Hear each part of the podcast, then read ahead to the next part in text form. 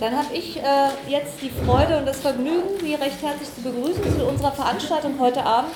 Theodor Bergmann, ein Jahrhundertleben. Und wir können das tatsächlich so wortwörtlich ne-, nehmen, wie es dort steht, ein Jahrhundertleben, weil Theodor Bergmann, der neben mir sitzt, und ich bin sehr glücklich und sehr stolz darauf, heute Abend neben ihm sitzen zu dürfen, vor wenigen Wochen, nämlich am 7. März, seinen 100. Geburtstag gefeiert hat. Jetzt singen wir kein Ständchen, aber für den, für den 100. gibt es einen Applaus und wir dürfen uns alle, glaube ich, beglückwünschen, dass wir die Gelegenheit haben, Theodor heute hier zu haben und mit ihm dieses Gespräch führen zu dürfen. Und genau das wollen wir tun.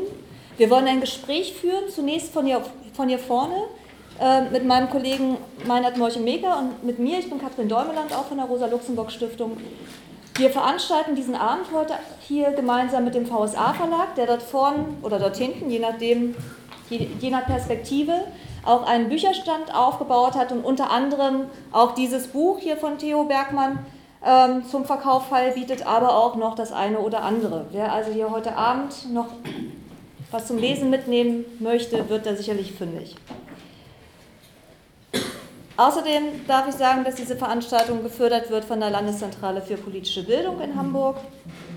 Ähm, und wir natürlich deshalb, viele von Ihnen und von euch kennen das, die unsere Veranstaltung regelmäßig besuchen, gleich eine Teilnehmerliste durch die Reihen gehen lassen. Und äh, politische Bildung kostet Geld. Auch das ist, glaube ich, nichts Neues, was ich erzähle. Neben dieser Liste gibt es eben auch noch die Spendendosen. Wir werden diese Veranstaltung heute Abend aufzeichnen. Wir werden also eine Audioaufnahme machen und die, wie ich eben gerade gelernt habe, in unsere Soundcloud einstellen, wenn äh, die Tonqualität es hergibt. Ähm, diese Soundcloud findet ihr auf unserer Homepage, also auf der Homepage der Rosa-Luxemburg-Stiftung und dann eben nicht nur heute Abend das Gespräch mit Theo Bergmann, sondern auch noch eine Reihe anderer Veranstaltungen. Ich denke, das lohnt sich bestimmt, dort mal einen Blick drauf zu werfen. So viel zum Vorwort. Wir haben den Abend so etwa auf zwei Stunden angelegt, das heißt so etwa bis 21 Uhr. Wir werden den Anfang machen und werden aber gerne auch irgendwann das Podium hier öffnen und Ihnen die Gelegenheit geben oder euch die Gelegenheit geben, Fragen an Theo zu richten. Theo, fang, fangen wir doch einfach mal an. 1916 in Berlin geboren. Das ist für uns kaum vorstellbar lange her, aber erzähl uns doch vielleicht in ein paar Sätzen, in was, für, in was für einer Familie bist du aufgewachsen? Was hat, hat dein Elternhaus vielleicht auch damit zu tun, dass du, dass du dieser kritische Kommunist, als den du dich selber bezeichnest, geworden bist? Mein Elternhaus bestand aus acht Kindern und zwei Eltern. Der älteste Bruder ist 1903 geboren. Die haben, meine älteren Brüder haben den Ersten Weltkrieg schon miterlebt. Mein Vater war Rabbiner, war ein relativ moderner Mensch, hat gewusst, was in der Welt passiert, aber er war ja fast ein halber Staatsbeamter und der hat sein eigenes Leben geführt und meine Brüder haben mich beeinflusst. Wir haben zu dritt, drei, je drei Brüder in einem Zimmer gewohnt, sechs Brüder in zwei Zimmern und meine zwei Schwestern im dritten Zimmer. Es war nicht sehr viel Platz, aber wir haben äh, äh, damals gab es weder Fernsehen noch gab noch nicht mal Radio und wir haben zu Hause Ruhe halten müssen, weil meine älteren Brüder gelernt haben am Abend. Da mussten wir alle schweigen, haben wir auch gelernt und gelesen. Und das, was mein Elternhaus mir geboten hat, war einigermaßen zu essen in guten Zeiten und dass ich die Schule besuchen konnte. Das war das Wichtigste und wir haben alle lernen müssen. Alle meine Brüder und meine Schwestern haben alle die höhere Schule besucht und alle außer der jüngsten Schwester, haben auch in Deutschland studiert oder angefangen zu studieren. Die älteren Brüder waren Sozialdemokraten und waren Zionisten. Das war damals nicht so weit entfernt voneinander wie heute. Und die jüngeren, die jüngeren drei, wir waren Kommunisten. Und da wir zu Hause diskutiert haben und es bei uns zu Hause äh, mindestens zwei Tageszeitungen hinten gab, die in dem hinteren Teil der Wohnung, mein Vater hatte das Berliner Tageblatt Demokratische Zeitung und mein älterer Bruder hatte, der Arthur, der hatte die Volkszimmer aus Zwickau von Max Seidewitz und wir hatten die Arbeiterpolitik von der KPO. Zwei, zwei Tage zur Zeitung jeden Abend bei uns. Und wir hatten also, eine, das war die einzige Möglichkeit, uns politisch zu informieren. Und da meine Brüder Sozialdemokraten waren und wir waren Kommunisten, konnten die natürlich nicht glauben, dass die Sozialfaschisten sind. Der Blödsinn von der kommunistischen Partei, die hat uns abgestoßen. Und so kommt es, dass wir verstanden haben, Sozialdemokraten sind Menschen und keine Feinde, keine Klassenfeinde. Und deswegen ist mein, mein Bruder Alfred, der vierte von, unseren, von den Brüdern, ist in die kommunistische Opposition gekommen und hat dort mitgemacht und der hat mich sehr beeinflusst. Und in anderen Sachen haben meine älteren Brüder mich beeinflusst. Mein ältester Bruder war ein guter Naturwissenschaftler und war schon Privatdozent in Berlin an der Universität und der hat mich eingeführt in die Naturwissenschaften, sodass die Religion meines Vaters bei uns keine Rolle gespielt hat. Wir waren eigentlich alle Atheisten. Wir haben mit meinem Vater keinen Krach gehabt. Mein Vater hat schließlich akzeptieren müssen, dass wir Achte sind und er ist einer. Wir waren die Mehrheit. Und er hat das akzeptiert, vielleicht mit ein bisschen Grummeln am Anfang. Aber nachher hat er gesehen, dass wir Menschen sind, die lernen und arbeiten. Da hat sich nachher hat sich eine ruhige Atmosphäre bei uns entwickelt. Und natürlich haben meine Brüder nachher meinen Vater im Dritten Reich unterstützt. Äh, Theo, ich würde noch mal gerne nachfragen. Es gibt eine äh, Geschichte, die du äh, gern erzählst oder die auch in dem Film über dich äh, vorkommt. Äh, du bist ja von der Schule, auf der du warst, äh, relegiert worden. Die haben dich da rausgeschmissen. Ähm, und äh, wenn du das vielleicht nochmal, weil das glaube ich auch ganz gut illustriert, diese Problematik, nicht nur jetzt in deiner Familie selbst, sondern natürlich auch diese beginnende Politisierung von dir. Die, die Schule war mal eine sehr, eine sehr gute Schule gewesen, bevor wir diese Lehrer bekamen, die aus dem Krieg kamen, die Kriegskrippel waren, die armen Invaliden, die nicht stehen und nicht reden konnten. Wir bekamen neue Lehrer, die anderen waren zum Teil untergegangen im Krieg und diese neuen Lehrer waren Nationalisten und wir bekamen einen neuen Rektor, Mackensen, aus der Familie der Feldherren, Mackensen. Und der hat eine neue Sache eingeführt, dass die Abiturienten nicht mehr auf den Abort gehen durften während der Klausuren, damit sie nicht ihren Kollegen die Lösung der Fragen mitgeben konnten, sondern die mussten in den Klausurraum auf den Pott gehen. Und so stand in Berlin am Wittenbergplatz hinterm KDW stand ein Nachttopf in der Klasse, in der, bei den Abiturienten 1929. Das war der neue Rektor aus der Familie der Generäle. Das stand in unserem Blättchen im Schulkampf. Wir hatten einen berühmten Dichter, das war der Sohn von Hermann Dunker, der Wolfgang Dunker, der auch in Russland untergegangen ist nachher. Und der hat Gedicht gemacht, der Nachttopf in der Klasse. Das stand in der Zeitung, in unserer Zeitung, im Schulkampf. Wir haben das verkauft, mein Bruder und ich. Das war eine Sensation. Und da mussten wir von der Schule gehen und haben dann Glück gehabt. Wir sind beide angekommen bei einer ganz anderen Schule bei dem äh, Dr. Siegfried Kaberau. Es gab in Berlin drei Schulen für Arbeiterkinder, drei Aufbauschulen, wo die Arbeiterkinder bereits äh, Wirtschaftsbeihilfe bekamen, 81 Mark im Monat, damit sie lernen konnten. Wir haben dann in sechs Jahren gelernt, was wir in neun Jahren lernen sollten. Latein und Griechisch und Geschichte.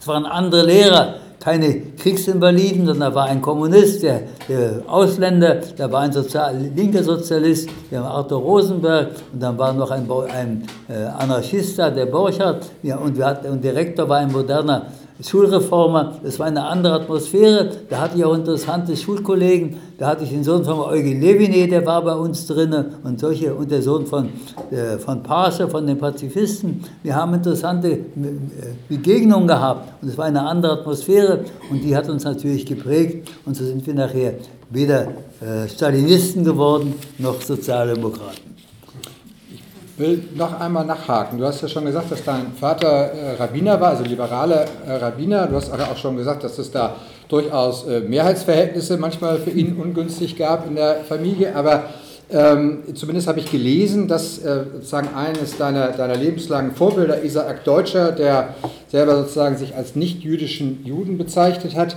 dass der für dich natürlich äh, prägend war, also dein Vater prägend war, dass du dich im Jugendalter abgewandt hast von der jüdischen Religion, aber der, nenn das jetzt mal, weltlichen jüdischen Tradition, auch der jüdischen Ethik, dem Sinn für soziale Gerechtigkeit durchaus äh, verbunden geblieben bist. Aber hat denn diese Spannung zwischen deiner kommunistischen Auffassung und auch der zionistischen, ähm, wie hat das sozusagen, welches Spannungsfeld bestand da äh, für dich? Also zu der Zeit gab es eigentlich wenig Spannung zwischen Kommunisten und Zionisten, denn meine Brüder, die Zionisten waren, wären auch in Deutschland geblieben, wenn man sie nicht rausgeschmissen hätte. Mein ältester Bruder war Privatdozent und der Hitler hat sein Gesetz durchgebracht nach kurzer Zeit, das hieß dann Gesetz zur Wiederherstellung des Berufsbeamtentums, auch so ein verlogenes Wort. Die haben ihre Parteileute reingebracht, mein Bruder wurde entlassen. Und äh, die Zionisten äh, und die Leute waren dann mehr Zionisten als Sozialdemokraten, weil sie in Deutschland keinen Platz mehr hatten. Und so wurden sie mehr Zionisten als vorher. Aber an der Universität, als doch die Prügeleien waren zwischen Nazis und Sozialisten vor 1933, da haben natürlich die jüdischen die Zionisten mit den Kommunisten zusammengekämpft. Auch die Stalinisten haben da mitgemacht, der Nathan Steinberger und die anderen. Man war an einer gemeinsamen Front. Diese Gegnerschaft zwischen Zionisten und Kommunisten, die ist erst später gekommen. Isaac Deutscher habe ich damals nicht gekannt. Mein Vater hat ihn vermutlich auch nicht gekannt. Den habe ich erst kennengelernt nach dem Krieg durch meinen Lehrer Heinrich Brandler. Die waren gut befreundet und da habe ich ihn kennengelernt. Ich habe ihn nicht mehr getroffen, aber seine Witwe habe ich oft getroffen und wir waren also gut befreundet. Und ich fand das eine gute, ein gutes Wort. Ein nicht-jüdischer Jude. Wir haben nie verheimlicht, dass wir Juden waren. Wir haben uns nicht geniert, wir haben uns nicht gefürchtet vor dem Antisemitismus. Aber das, was die Frömmigkeit, die Frömmigkeit angeblich ausmacht, was ja auch mehr äh, Vergangenheit ist, dass man kein Schweinefleisch essen soll, das war uninteressant. Das war, meine Mutter hat sogar mal Schweinefleisch gekauft und hat das meinem Vater gesagt, das wäre Rindfleisch, weil es kein Rindfleisch gab. Das hat meine Mutter auch gemacht, hat mein Vater mal belogen mit solchen Sachen. Aber das ist nicht das Wesentliche. Das Wesentliche ist vielleicht, dass man Menschen helfen soll, dass es Solidarität geben muss, dass man sich wehren muss gegen Fremdenfeindlichkeit. Das war das am Jüdischen, was uns interessiert hat. Die Religion hat keine Rolle für uns gespielt, das war uninteressant. Aber das Wort vom nicht-jüdischen Juden, das hat mir gefallen. Wir sind Juden, die anderen wissen das, man verheimlicht das nicht, aber das, was die anderen da machen, mit Frömmigkeit, mit Gebeten, das hat für uns keine Bedeutung gehabt. Naturwissenschaften, Politik, das war das, was unser Leben ausgemacht hat. Du hast es eben schon angedeutet, ähm, deine, deine Brüder waren teilweise Sozialdemokraten, teilweise Kommunisten. Du selbst ähm, hast dich relativ in, in frühen Jahren schon äh, der KPDO, der Kap äh, kommunistischen Opposition, angeschlossen. Ich weiß nicht, ob alle tatsächlich damit auch was anfangen können. Vielleicht kannst du ein bisschen skizzieren, worin denn die, die Unterschiede zu den, zu, zur KPD oder auch zu anderen linken Organisationen lagen und warum die KPDO für dich so anziehend war. Erstens, weil ich dort gearbeitet habe nachmittags. Ich habe in der Schule nicht viel lernen brauchen da haben meine Brüder mir gesagt, gehst mal dahin und hilfst ein bisschen. Da habe ich abgezogen auf die alten Maschinen und habe interessante Menschen kennengelernt. Und das Zweite war, dass wir gesagt haben, äh, wir müssen was anderes machen als die Sozialdemokraten und die Kommunisten. Die haben sich ja bekämpft bis aufs Messer auch physisch bekämpft, nicht bloß politisch mit Schimpfereien. Und unsere Freunde, der August Thalheimer und der Heinrich Brandt und die anderen haben gesagt, wir brauchen eine Einheitsfront. Die erste gute Analyse des Faschismus kommt von August Thalheimer. Und wir hatten einige Punkte, in denen wir uns von der kommunistischen Partei unterschieden. Meine Freunde Brandler und Thalheimer waren vier Jahre in Moskau gewesen, von 24 bis 28, und hatten große Mühe, rauszukommen. Der Stalin hat sie so geliebt, dass er sie behalten wollte. Und vielleicht hat er sie auch umbringen können nachher. Und mit Mühe sind sie rausgekommen und haben erklärt, das können wir nicht mehr mitmachen, was da passiert. Und Thalheimer hatte schon 1925 geschrieben in einer programmatischen Erklärung, wenn das so weitergeht mit der Bolschewisierung, dann wird es einen Scherbenhaufen geben. Das Wort Scherbenhaufen nennt er ausführlich und sagt, deswegen müssen wir was anderes machen. Und die KPO hat dann gesagt, wir haben in vier, fünf Punkten haben wir eine andere Position. Damals hieß es ja noch, in einem Lande darf es nur eine kommunistische Partei geben. Also war die KPO keine Partei, sondern eine politische Organisation in, in der kommunistischen Bewegung eine politische Gruppe in der kommunistischen Bewegung. Die wichtigsten Fragen waren äh, Analyse des Faschismus, Forderung nach der Einheitsfront, Sozialdemokraten und Kommunisten und Gewerkschaften müssen zusammenarbeiten gegen die faschistische Gefahr. Ab 28 haben wir das gesagt, wo noch keiner sich damit befasst hat. Dritte Frage war Einheit der Gewerkschaften und der Massenorganisationen. Wir hatten ja ein ganzes Netzwerk von Arbeiterkulturorganisationen, Arbeitersport, freie Gewerkschaften, Arbeiter-Samariter. Es gab Arbeiterabstinenten, das war notwendig damals. Es gab sogar eine gemeinsame Organisation für sexuelle Aufklärung, das braucht man heute auch nicht mehr. Und alles das hat die Kommunistische Partei gespalten, weil sie gesagt hat, mit diesen Sozialfaschisten können wir nicht zusammenbleiben. Und damit hat sich die KPD selber isoliert. Und die Funktionäre, die Kommunisten waren und in den Gewerkschaften eine Rolle spielten, es gab viele, ein Drittel der Funktionäre des Metallarbeiterverbandes waren Kommunisten, die dann noch ihre Funktion bewahren wollten, haben die KPD verlassen oder wurden ausgeschlossen weil sie sich nicht der roten Gewerkschaftsopposition angeschlossen haben. So haben wir, der zweite Punkt war die, war die Frage der Einheit der Arbeiterorganisationen, der Massenorganisationen, wo man auch miteinander diskutiert hat, Sozialdemokraten mit Kommunisten. Da hat man gemeinsam gekämpft, gemeinsam gestreikt und gemeinsam diskutiert. Das nächste war Verteidigung der Sowjetunion, aber Kritik am Stalinismus, an der Stalinisierung der kommunistischen Parteien und dann gab es Faschismus und das waren eigentlich die wichtigsten Fragen, die wir damals hatten, die uns von der KPD unterschieden. Aber die KPD-Opposition war schwach. Es gab noch ähnliche Organisationen bei der SAP nachher ab 31 und bei den Trotzkisten. Aber wir waren insgesamt waren wir schwach und haben gegen die äh, Machtorganisationen, die mächtigen Organisationen der Arbeiterbewegung haben wir uns nicht durchsetzen können. Wir haben zwar in manchen Orten gab es Einheitsfront und gemeinsamen Kampf, es gab dann proletarische Klassenwehren, die gemeinsam sich gewehrt haben gegen den faschistischen Terror, aber im Großen und Ganzen haben die sozialdemokratischen kommunistischen Parteiführungen jede gemeinsame Aktion zu verhindern versucht. Und die KPD war sogar so dumm, dass sie den Nazis zum Munde geredet hat und hat mit ihnen gemeinsam einen roten Volksentscheid machen wollen. Die Sozialdemokraten hatten ja eine Preußen, Preußen die Regierung in der Hand und Preußen war ja angeblich das vorletzte Bollwerk der Demokratie und da die, haben die Nazis, Deutschnationale, Nationalsozialisten und Stahlhelm in der Harzburger Front, haben sie ein Volksbegehren gegen die preußische Regierung eingeleitet. Da hat die KPD gesagt, wir beteiligen uns daran, wir machen daraus einen roten Volksentscheid. Totaler Blödsinn. Und das hat den weniger klassenbewussten Arbeitern den Weg erleichtert zu den Nazis. Das hat beigetragen zur Verwirrung jener, die nicht genügend klassenbewusst waren. Die KPD hat eine idiotische Politik gemacht, die Sozialdemokraten waren nicht besser, die haben genauso geantwortet, rot lackierte Nazis. Es war eine totale äh, Sprachlosigkeit zwischen den beiden und unsere, unsere kleinen Organisationen haben das nicht überwinden können. Ähm, du, du, hast dich ja selber, das hat äh, Katrin ja schon gesagt, als bezeichnest dich als äh, kritischen Kommunisten, aber auch als vorsichtigen Optimisten. Das finde ich ja ganz sympathisch, muss ich ganz ehrlich sagen. Aber wenn du jetzt sozusagen von diesem Fokus äh, der KP-Opposition äh, und den Auseinandersetzungen äh, in den 30er Jahren äh, nochmal rüber weggehst, dann sagst, schreibst du auch, dass die Reformanstrengungen des Kommunismus im 20. Jahrhundert insgesamt ähm, eigentlich alle gescheitert sind. Und ähm, die Frage ist natürlich, äh, woran sind denn sozusagen die Reformer äh, des Kommunismus, der kommunistischen Vorstellung gescheitert? Also woran sind sie gescheitert?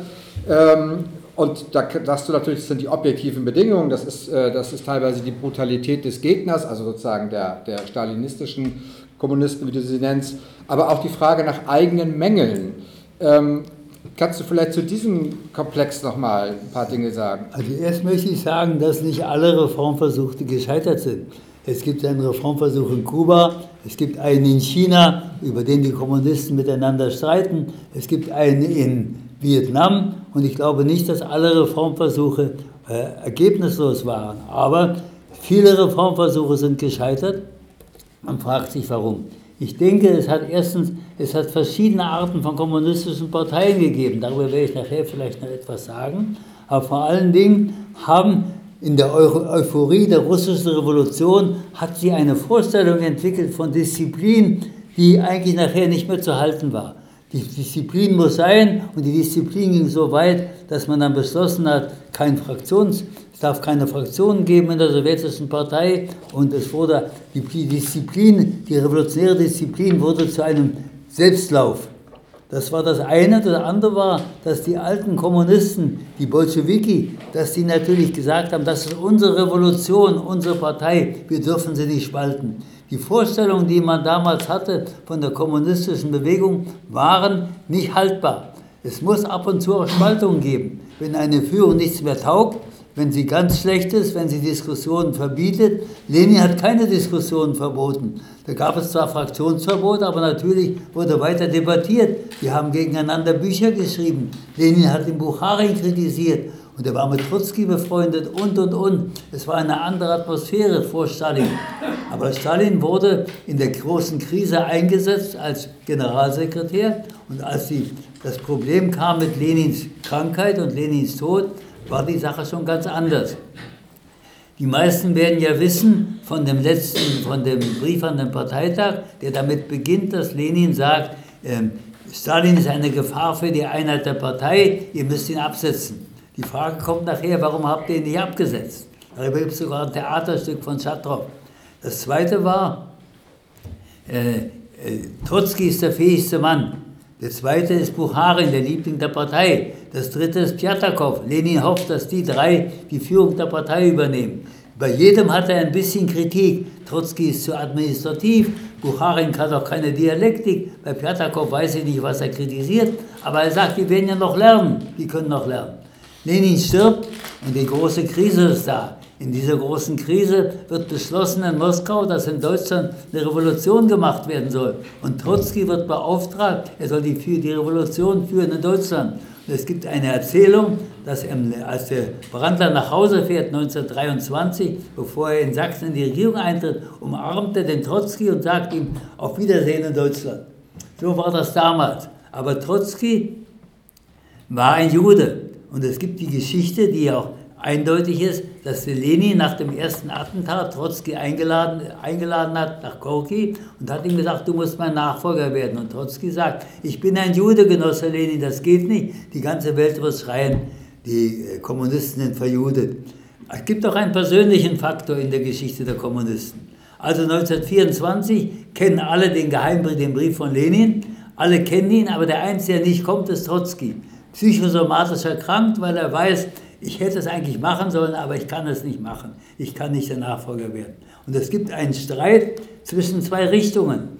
Die Leute von Bukharin fürchten, dass der Trotzki ein Bonaparte werden könnte, weil die Rote Armee ihn liebt wie eine Ikone. Er hat den Krieg geführt, er hat den Bürgerkrieg gewonnen gegen eine Welt von Feinden. Das ist ein großer Geist und alle lieben den Trotzki. Und die Bukharin-Leute fürchten, dass der Trotzki zum Bonaparte werden könnte. Ich kann mir nicht vorstellen, dass irgendein Mensch so ein Mörder geworden wäre, irgendein Kommunist so ein Mörder geworden wäre wie Stalin. Ein Irrtum von, von Bukharin und seinen Freunden.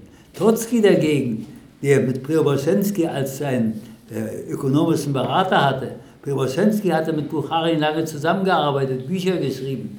ABC des Kommunismus. Und als der Trotzki, und als der Trotzki das gesehen hat, hat er gesagt, der Bukharin ist ein Vertreter des Kleinbourgeoisie und der Kulaken. Auch ein völliges Missverständnis. Der hat nicht verstanden von der Ökonomie und die anderen haben nicht verstanden von der Bedeutung der Roten Armee. So haben sie sich gestritten und als der Stalin weint, ich trete zurück, haben sie, ach, du wirst dich doch bessern, mach weiter. Stalin hat aber inzwischen die kommunistische Partei ganz verändert. Er hatte seinen 15.000 Kadern Privilegien verschafft, die waren vielleicht notwendig in der Hungerzeit, die wurden nachher automatisch vererbt und diese 15.000 Sekretäre hatten 60.000 Familienmitglieder. Es entsteht etwas, eine besondere Gruppe von Bürokraten, die nur ihre eigenen Interessen vertritt. Und die anderen glauben, dass sie in der Partei Treue bewahren müssen. Und dieses Dilemma wird sehr gut geschildert in dem besten Buch über diese über die Opposition, das ist das Buch von, äh, von Viktor Serge, der Fall Tulajew oder die große Ernüchterung. Da wird geschildert, wie diese alten Genossen überlegen, was können wir machen. Das Dilemma, Treue zur Partei oder Treue zum Kommunismus. Daran sind sie gescheitert. Dann würde ich, glaube ich, gern nochmal zurück in der Zeit, nee, gar nicht mehr zurück, sondern vorwärts in die Zeit. So ist es, glaube ich, richtiger gehen und ähm, das Jahr 1933 aufrufen. 1933, wissen wir, war ein furchtbares Jahr, der, nicht nur in der Geschichte äh, dieses Landes, sondern in der Folge auch für die Geschichte vieler anderer Länder. Du bist äh, im Jahr 1933, also recht früh, zur Flucht gezwungen worden. Und zwar wenige Tage nach deinem Abitur. Erzähl das letzte habe ich übersetzt. Wenige Tage nach deinem Abitur. Ja. Erzählst du uns kurz, wie sich das zutrug? Ja, wir haben das erlebt von, 8, von 29 an. 1929 wurde Dr. Goebbels zum Gauleiter in Berlin und der hat dann die Aktionen verschärft, der Terrorismus wurde größer, man konnte es überall sehen. Die Nazis hatten ihre Quartiere meistens als strategischen Stellen in der Stadt, zum Beispiel da am Savigny-Platz, ein Durchgang zur S-Bahn. Da hatten die Quartiere, da stand schon ein Nazi in Uniform mit Knüppel vor der Tür. In diese Kneipe hatten sie gekauft oder gepachtet, da saßen die dort, die jungen Nazis, und standen vor der Tür und haben den Leuten gezeigt, dass sie da sind. Man, man konnte den Terror überall erkennen. 1931 gab es schon ein Pogrom in Berlin. Die Polizei, die preußische Polizei hat nicht eingegriffen. Am Leipziger Platz schlägt man jüdischen Geschäften die äh, Fensterscheiben ein und die Polizei steht dabei. Die preußische demokratische Polizei tut nichts. Und so geht es weiter. Da wurde ein Landarbeiter in Potemka ermordet, in, Schlesien, und der wurde verurteilt. Und da hat der Hitler gesagt, wenn ich an die Regierung komme, lasse ich den Mann wieder frei. Sie haben den bürgerlichen Staat schon verspottet. Sie haben ihn nicht akzeptiert und haben sich vorbereitet auf die Machtübergabe. Und es wurde deutlich, dass die bürgerlichen Parteien zerfielen, dass sie viele von ihnen zu den Nazis überliefen. Und es war deutlich, dass die deutsche Bourgeoisie, nicht Hitler alleine oder nur Göring, dass die ganze deutsche Bourgeoisie bereit war, Hitler zu akzeptieren. Die Generäle, außer Zweien, außer Beck und, und äh, Hammerstein-Eckwort, die haben nicht mitgemacht. Die haben, der Beck wurde ermordet, der Hammerstein-Eckwort hat, hat überlebt. Die anderen haben alle mitgemacht. Sie waren begeistert, sie waren besoffen. Die Ziele Hitlers, das waren ihre Ziele. Wir wollen die Weltmacht werden und um das zu werden, müssen wir die Arbeiterbewegung vernichten. Das war das Plan, das hat der Hitler nochmal vorgetragen am 26. Juli 1932 und da haben ihm dann die Industriellen und die Bankiers das Geld gegeben für den Wahlkampf. Und es gibt ja ein, eine, äh, nennt man das, eine Karikatur von äh, Hartfield. Hinter, Millionen stehen hinter mir. Die haben ihm das Geld gegeben, die Reichswehr hat ihm die Waffen gegeben, die SA-Leute und SS-Leute wurden gedrillt auf den preußischen und, und pommerschen Gütern und äh, dann waren sie bereit, äh, Hindenburg war das angeblich der letzte Schützengraben gegen den Faschismus.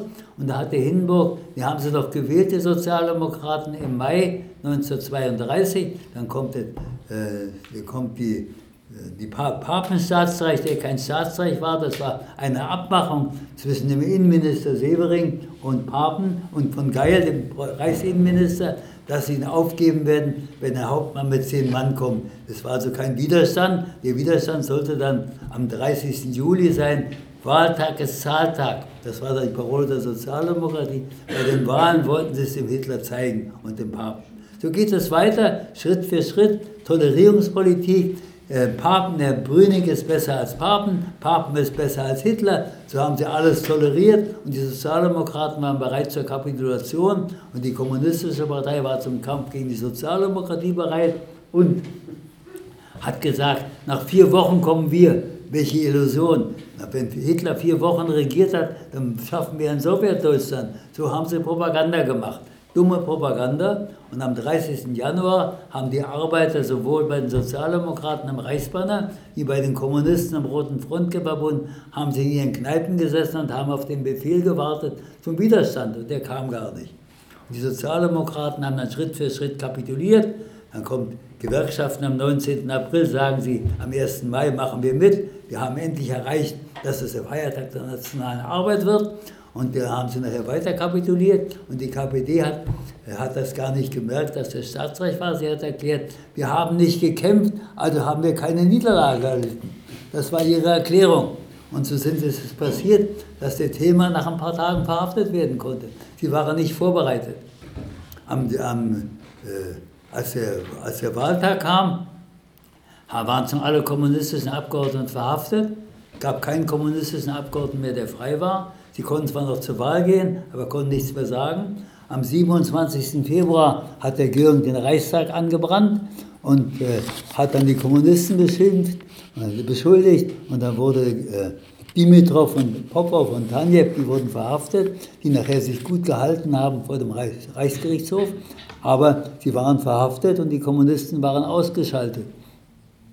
Es gab dann ein bisschen Widerstand, aber nicht von der KPD, den kam erst von der kommunistischen Opposition und von der SAP. Die waren die ersten, die Widerstand geleistet haben. Die KP hatte neue Illusionen. Sie hat nachher gesagt, als die Nazis am 2. Mai die Deutsche Arbeitsfront durchgesetzt hatten, die Deutsche Arbeitsfront, die müssen wir erobern. Die KPD hat nicht begriffen, dass es keine Demokratie mehr gab in den Nazi-Organisationen. Sie hätten das lesen können bei Thalheimer 1928, hat sie nicht interessiert. Wir wollen die, die DRF erobern. Sie haben die Leute verwirrt, statt sie aufzuklären. Die KPD hat nachher sich geändert 1935 auf dem Weltkongress, im letzten Weltkongress, aber das ist schon nicht mehr das Thema, über das wir jetzt reden müssen. Wir reden, wir reden vielleicht nochmal über dich. Ich weiß, du tust das nicht gern, aber wir wollen natürlich auch gern heute Abend ein bisschen über dich reden. Du bist mit 17 Jahren von zu Hause weggegangen, weg, du musstest weggehen ähm, und bist nach Palästina Kannst du uns deine, deine Erfahrung von dieser Reise, von dieser Überfahrt erzählen, als minderjähriger, unbegleiteter Flüchtling, also über, über Menschen, über die wir heute auch reden, wenn die aus anderen Ländern, aus anderen Kriegen kommen? Kannst du da vielleicht auch Verbindungen herstellen? Ich weiß nicht, wie man das vergleichen kann. Damals hat, wir haben ja heute auch einen Rassen, einen Hass gegen die Ausländer. Die Merkel macht das und so weiter. Und sie wollen ja die Ausländer in der Türkei sollen die syrischen Flüchtlinge in Syrien sollen sie untergebracht werden und von dort aus ihre Anträge stellen. Damals war es ein bisschen anders, aber keiner wollte einen Juden oder einen Kommunisten haben. Keiner. Überall war die Welt verschlossen. Das einzige Land, wo es damals Zertifikate gab, äh, Palästina war ja Völkerbundsmandat an die Engländer. Die haben im Jahr 2500 Zertifikate ausgegeben. Das war natürlich wenig, aber nach ein paar Jahren, ich glaube 1938, haben sie gemeinsam beschlossen, die arabischen Führer und die englischen Konservativen, dass man keinen Juden mehr reinlässt. Und dann gab es dann diese Exodus-Schiffe, wo die Juden versucht haben, trotzdem illegal nach Palästina zu kommen. Manche haben es geschafft, andere sind nach Madagaskar und Zypern verladen worden von den Engländern, andere sind untergegangen in dem, im Mittelmeer oder im, im Schwarzen Meer. Aber keiner wollte sie haben und 38 gab es, alle wussten, was der Hitler macht. Und 38 gab es eine Konferenz in Evian. Der 28 europäische Staaten haben, sind zusammengekommen. Was machen wir mit den Juden? Da haben sie beschlossen, wir können gar nichts machen. Der Einzige, der Juden einladen wollte, es waren zwei, die Juden einladen wollten. Das war der, der Trujillo von San Domingo. Der wollte sein Land ein bisschen weißer machen der hat Juden einladen wollen. Ich weiß nicht, wie viele Juden da gekommen sind. Und Jawaharlal Nehru, der indische Sozialist, der hat gesagt, holt die Juden rein. Das sind fleißige Menschen, die jüdischen Immigranten. Die sind modern, die werden uns helfen, unser Land zu modernisieren. Die sind bescheidene Menschen. Und darüber hat der Nehru sogar Schwierigkeiten gehabt mit seinen Genossen im Indischen Nationalkongress. Aber Nehru war der Einzige, der es damals gesagt hat. Nachher gab es, als die Nazis immer härter wurden, gab es ähm, eine kleine Einlass, äh, eine kleine äh, Erlaubnis für etwa 50 äh, sudetendeutsche Sozialisten, die durften nach England kommen, nach München. Und es gab eine, Jugendalli, eine Jugendauswanderung nach England. Die haben dann ein Jahrhundert jüdische Kinder aufgenommen ohne die Eltern. Aber es war damals vielleicht noch schwieriger als heute. Heute ist es leichter zu reisen, aber damals äh, war die Gegnerschaft gegen die Juden groß. Der Hitler hatte Freunde auch im Ausland. Der Antisemitismus und der Antikommunismus, der war nicht bloß in Deutschland, das waren in Ungarn, in Polen, das war, äh, in, äh, war überall, in Bulgarien, in Rumänien und auch in England und in Frankreich. Der, der englische Außenminister Eden war auch ein Antisemit, der hat für die Juden auch nichts übrig gehabt.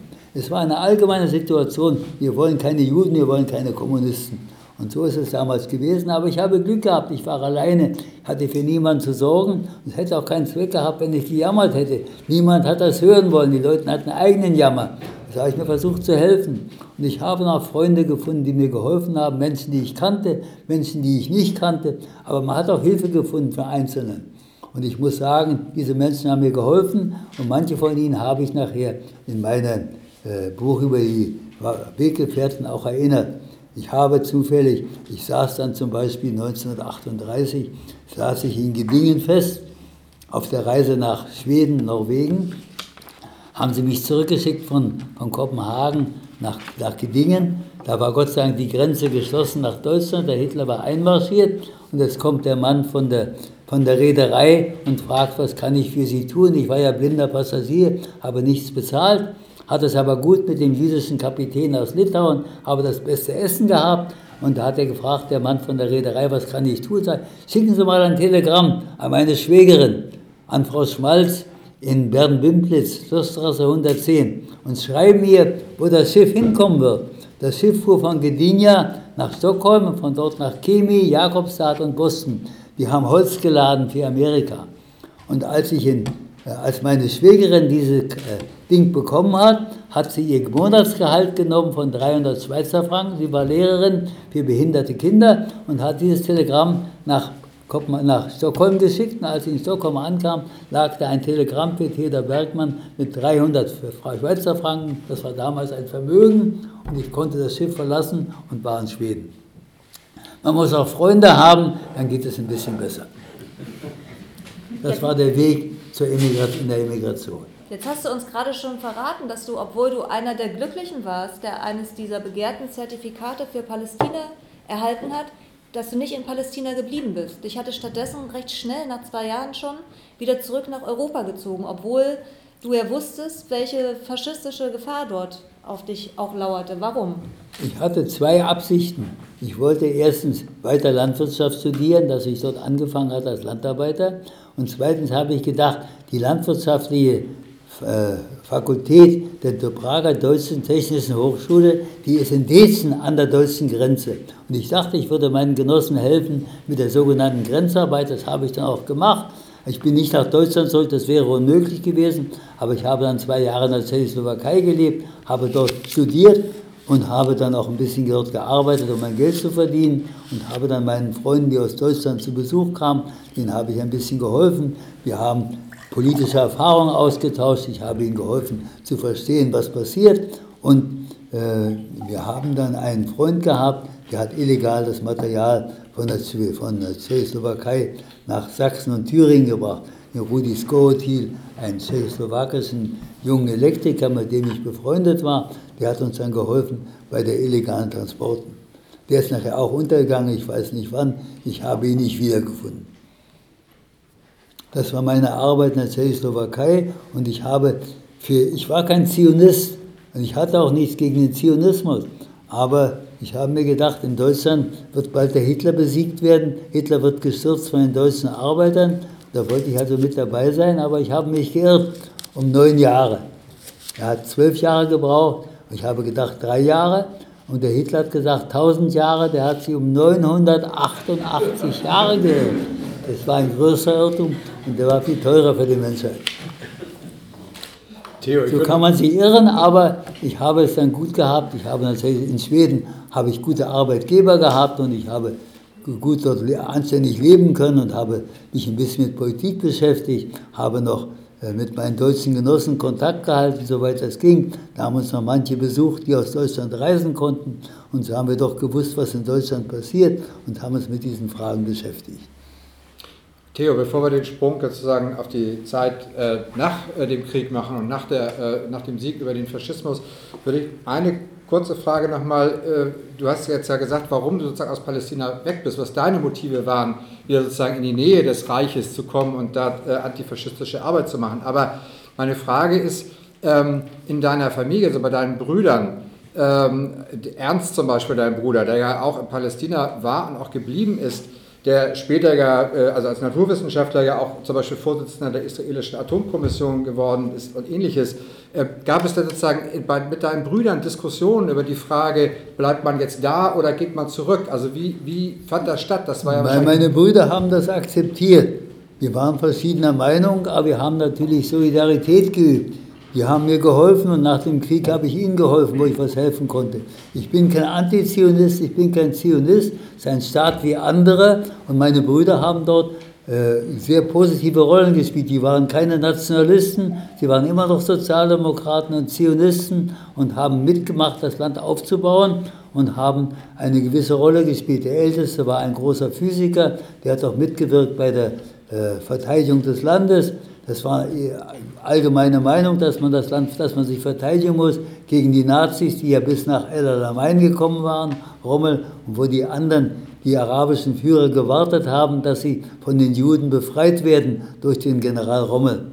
Und da waren meine Brüder natürlich dafür, dass man sich verteidigt. Und meine Brüder haben dort aktiv mitgearbeitet in der Rüstungsarbeit, in der Verwaltung des Staates nachher und haben eine positive Rolle gespielt und sind dann dort geblieben und haben gesagt, das müssen wir verteidigen gegen alle Gefahren. Aber sie waren keine Nationalisten, sie waren gegen die äh, gegen die Siedlungsarbeit, gegen diese Blödheiten von Netanyahu. Sie waren besondere Sozialisten, die gerne gesehen hätten, dass man sich mit den Arabern verträgt. Aber das war eine politische Frage, die, wo die, meine Brüder keinen großen Einfluss mehr hatten. Dann jetzt tatsächlich zurück, 1946 bist du ja zurück nach Deutschland gegangen. Da würde mich einmal interessieren, äh, also ich vermute mal, ich verstehe schon, warum du nach Deutschland zurückgegangen bist, aber man hätte ja auch gut verstehen können, dass man in dieses Deutschland nicht wieder zurück will. Ähm, das ist das eine. Und das zweite, es gab ja wahrscheinlich ganz viele, äh, ich glaube, du hast das auch mal geschrieben, ganz viele Bürgerliche in Deutschland, also wahrscheinlich nicht nur Bürgerliche, sondern insgesamt viele Deutsche, die das abgelehnt haben, sozusagen mit einem der wenigen jüdischen Überlebenden überhaupt konfrontiert zu werden, weil sie das natürlich immer auch an ihre persönliche Schuld äh, äh, erinnert hat. Und wie, wie ist es denn dir sozusagen ergangen in, in der Zeit und warum bist du zurückgekommen dann? Also ich habe mir gedacht, dass wir in Deutschland mit den alten KPO-Genossen und mit Genossen der SAP eine unabhängige Linke schaffen könnten. Wir waren gegen die Besatzungsmächte, die in Westdeutschland den Kapitalismus konsolidieren wollten und gegen die Sozialdemokraten und Kommunisten, die das mitgemacht haben, den bürgerlichen Staat wieder aufgebaut und konsolidiert haben. Und wir waren auch gegen die sowjetische Besatzungspolitik. Wir waren nicht gegen den Sozialismus, aber wir haben gesagt, was die Sowjetunion macht, ist nicht mehr wie bei Lenin äh, Friede ohne Reparation und Annexion, sondern das ist eine schlechte Politik, die die deutschen Arbeiter zu Feinden des Sozialismus macht. Ich weiß nicht, wie viele Leute Nazis waren, das kann man nicht sagen. Aber ich bin kein Freund der Verallgemeinerung. Wir haben KZler gehabt und wir hatten KZ-Aufseher. Meine Frau und ihre drei Schwestern waren Kommunistinnen, einer kommunistischen Opposition. Drei von den vier Schwestern waren eingesperrt. Und die waren weder Antisemiten noch Sozialdemokraten, die waren junge Kommunistinnen, die gesessen hatten im Dritten Reich. Da hatte ich keinerlei Hindernisse. Und damals gab es bei uns keinen Antisemitismus, keine anti-israelische Position. Wir waren einer Meinung, dass wir in Deutschland versuchen wollten, eine eigene politische Linie durchzusetzen für eine eigene unabhängige Politik der deutschen Arbeiter. Und das hat uns vereinigt und ich habe natürlich nachher in meinem späteren Beruf manche Schwierigkeiten erlebt, die ich nicht im Einzelnen behandeln will. Aber ich habe zuerst, war ich der unbezahlte Chefredakteur der, der, der Monatszeitung Arbeiterpolitik, die nachher 14-tägig erschien, zusammen mit Heinrich Brandler und Waldemar Bolze und noch ein paar alten Kommunisten, haben wir eine Zeitschrift gemacht, die unabhängig war. Die hat sich nicht gehalten, das ist eine andere Frage, warum. Und äh, dann habe ich angefangen wieder zu arbeiten, habe Geld verdient in der Fabrik und habe dann wieder studiert, habe einen Doktor gemacht und habe dann angefangen bei der Landwirtschaftskammer Hannover zu arbeiten. Und da konnte der Personalchef einen Juden nicht vertragen. Und da habe ich mich gewehrt und habe ihm gezeigt, dass ich das nicht zulasse. 1956 ein Jude unter 1500 Arbeiter, Angestellten und Beamten. Da habe ich den Leuten meine Zähne gezeigt und habe durchgesetzt, dass ich arbeiten darf. Ich hatte die nächste Schwierigkeit nachher bei der, in Hohenheim. Ich habe 1965 in Hohenheim wieder angefangen als wissenschaftliche Angestellte und habe mich dann habilitieren wollen. Und da gab es einen Nazi-Professor, Dr. Dr. Otto Schiller, der mal bei, bei Alfred Rosenberg gearbeitet hatte, im Ministerium für die besetzten Gebiete. Der wollte nicht, dass der Bergmann sich habilitiert. Da wurde lange gekämpft. Ich habe das durchgesetzt, habe ihnen gesagt. Erstens habe ich ihnen gesagt, dass ich Kommunist bin und bleibe, das haben sie gewusst. Und zweitens habe ich gesagt, wenn ihr mich nicht haben wollt, dann kann ich weggehen. Ich brauche Hohenheim nicht, ich finde noch andere Arbeit. Meine Frau war eine gute Genossin, die hat nie gejammert, sodass ich mich nicht fürchten musste um meinen Arbeitsplatz. Und so habe ich mich durchgesetzt, sowohl in Hannover wie nachher in Hohenheim und habe in Hohenheim äh, meine Arbeit gemacht als Professor, habe dann forschen können, bin in der Welt rumgekommen, habe es gut gehabt die letzten acht Jahre meines Berufslebens. Aber man muss sich auch wehren können. Man darf nicht keine Angst haben, man darf nicht jammern. Das Jammern will kein Mensch hören. Ähm, ja, äh, gut, okay. Äh, wir sind jetzt eigentlich an dem Punkt, äh, also wir haben auch ganz viele Fragen, so ist es jetzt nicht, aber äh, wir haben gedacht, jetzt ist sozusagen eine ganze, also eine ganze Reihe sozusagen auch an Chronologie äh, und, und seinem Leben und deswegen war jetzt eigentlich der Punkt, den äh, Katrin ja vorhin schon angedeutet hat, dass wir sagen, naja, also klar, wenn Sie, wenn ihr äh, Fragen wie auch immer habt, dann wäre das sicherlich eine gute Gelegenheit, das auch zu stellen. Also wir wie gesagt, wir haben hier noch ein bisschen Stoff, so ist es nicht, aber äh, ich wollte das zumindest nochmal sagen, das ist jetzt gerne geöffnet und gesehen. Wenn es Wortmeldungen gibt, dann äh, wollen wir es machen. Das muss da, glaube ich, nur sehr äh, deutlich auch und möglichst kurz, glaube ich, gestellt werden. Aber wie gesagt, Sie sind herzlich eingeladen dazu. Ja, denken Sie gleich, bitte. Ich stehe mal bitte auf und sprich möglichst ja. heute. Ich wollte nur mal wissen, wie das, das Verhältnis war zu 1968. Die, äh, die, die Auf 68. Bewegung und so weiter, ne? wie, da, wie da Theodor Berg schon mitgemischt hat oder auch nicht. Ne? 68 ja. hat es einen großen Riss gegeben in der intellektuellen Linken. 1967 äh, haben wir die Israelis gesiegt gegen alle Erwartungen. Jeder hat gedacht, dass die Vereinigten Arabischen Staaten, unterstützt von Ulbricht und Brezhnev, dass sie siegen würden. Wir haben ja gedacht, die Juden sind faul, feige und wasserscheu und wir können ins Wasser werfen. Das war die Parole 47 und 67. Aber die Juden haben gezeigt, dass sie da bleiben wollen und haben sich durchgesetzt. Das hat zu einem großen Riss geführt. Vor, vor 67 waren die Studenten, die wir auch unterstützt haben, wir Professoren haben die und Dozenten haben die Studenten unterstützt, weil es einen Unvereinbarkeitsbeschluss gab von der SPD gegen den SDS. Dann kriegten sie kein Geld mehr aus dem Bundesjugendplan und wir haben gesagt, wir geben euch Geld, wir gründen ein sozialistisches Büro, damit ihr weiterarbeiten könnt und nicht umkippt. Und bis 67 waren sie begeistert von Israel, weil sie nicht verstanden haben, dass die Kibbuzim nicht Israel sind, sondern die Kibbuzim sind, äh, sind ähm, sozialistische Inseln im kapitalistischen Ozean. Israel ist ein kapitalistischer Staat wie andere.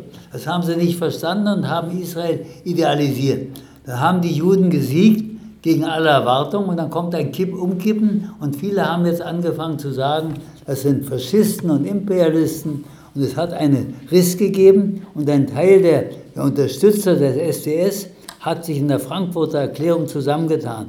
Das war Ernst Bloch, das war Walter Fabian, das war der Helmut Gollwitzer, der, der Theologe, das war der Rentau, auch ein Theologe von Heidelberg, und dann war das der Heider und eine ganze Reihe Professoren haben sich zusammengetan und in der Frankfurter Erklärung, in der Frankfurter Paulskirche, haben sie erklärt, wir freuen uns, dass die Israelis am Leben geblieben sind und wir hoffen, dass sie bald alles zurückgeben werden. Denn ein paar Tage nach dem Sieg hat die Golda Meir erklärt, wir warten auf den ersten Anruf, dann geben wir alles zurück.